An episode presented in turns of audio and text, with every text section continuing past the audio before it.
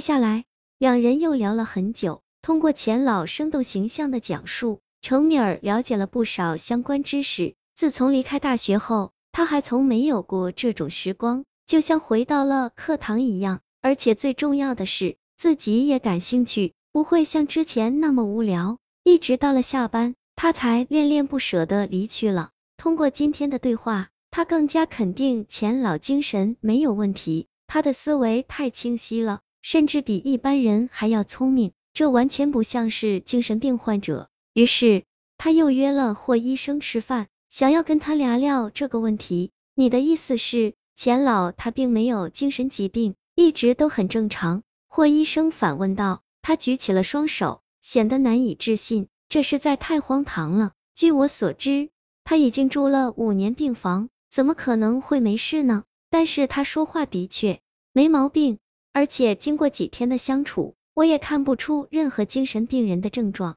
会不会是间接性的？我虽然主修内科。但曾经听说过类似的案例，有些病人会隐藏自己的症状，但到了某一时刻就会爆发出来，这种称为隐形的精神分裂症。可是我还是觉得没有啊，至少我没见到过。程敏摇头道：“我觉得你们相处的时间还是太少了，再看一段日子吧，也许他没有想象中那么好。”霍医生摊了摊手，程米尔没有回答，他陷入了疑惑中。如果钱老是正常人的话，那院长肯定不会让他住进来。难道他真的有什么秘密？没办法，看来的确得再观察一段时间了。他耸了耸肩，只能继续吃饭。麻黄、味草本状灌木，发散风，含药，一般用于病房里。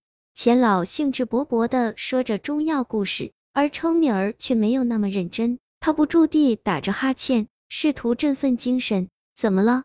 你今天看起来气色不太好啊！钱老停下了讲述，关切的询问道。哦，我这几晚都睡得不好，真是不好意思。他揉了揉脑袋，抱歉道。如果是睡眠质量不好的话，可以尝试芳香疗法。钱老建议道。你是说将在床边放香袋之类的方法吗？我也听过，好像是茉莉花和薰衣草吧，据说都有助眠功能。程敏说道：“不。”钱老摇了摇头，这两种花瓣只是辅助功能，我教你一种更好的办法。钱老拿出了纸笔，在上面写下了一张处方：百木脑、合欢花、薄荷，这些都是。程敏疑惑的问道：“百木脑是柏树的一种提取物，对于失眠有良效，堪比失眠药；而合欢花和薄荷则有安神功效，可以作为辅助。”你只需要将这些东西装在一个小袋里，再放到床边，我保证晚上可以安眠。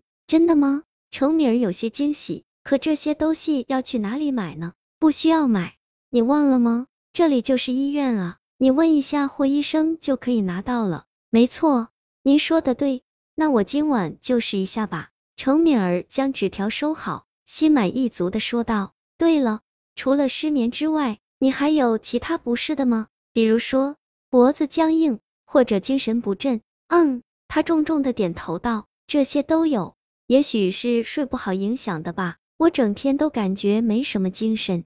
那好，我教你按摩穴位，只需要几分钟，保证你顿时神采焕发。钱老自信的说道，然后开始指点他，你先找到风池穴，位于颈部之下，在后发际线直上一寸，找到了吗？嗯。那你尝试轻轻按摩，不要太用力，舒服即可。程敏儿按照他的方法来做，顿时感觉穴位有胀痛感，而在多次按摩之后，这种感觉渐渐减弱，取而代之的是一种清爽的感觉，就像喝了一杯清茶似的，无比舒畅。接下来是神庭穴，位于面部正前方，发际正中线直上零点五寸。钱老一次教了他几个按摩穴道。通过他的治疗，之前的困乏之意烟消云散。当程敏儿再次睁眼的时候，仿佛补了一个好觉，整个人精神爽利，容光焕发，太神奇了！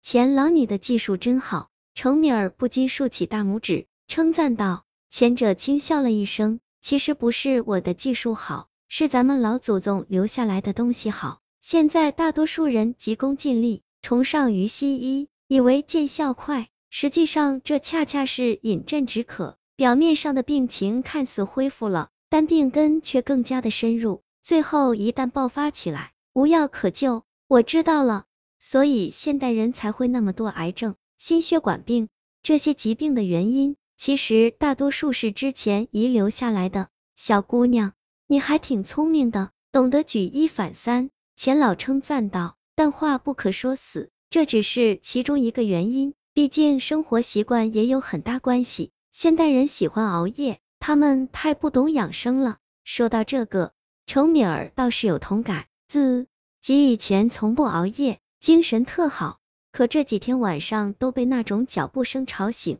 结果半死不活的，对比太明显了。没错，我们中医讲究的不是如何治，而是防胃病，彻底遏制病根的出现，这才是上医之为。程敏儿点了点头，若有所思。你在想什么？钱老见他沉默良久，忽然开口问道：“我，我一直有个问题，不知道该不该问。”程敏儿有些欲言又止，洗耳恭听。钱老大方的说道：“其实，其实您为什么会来到这里？我觉得您很正常啊，根本不像病人。”话刚说完，钱老仿佛被针刺了一下，看起来有些不好。他长叹了一口气：“有些事情根本不是你能控制的。”可要是没病的话，为什么要进来呢？你完全可以离开这种地方的呀！难道是院长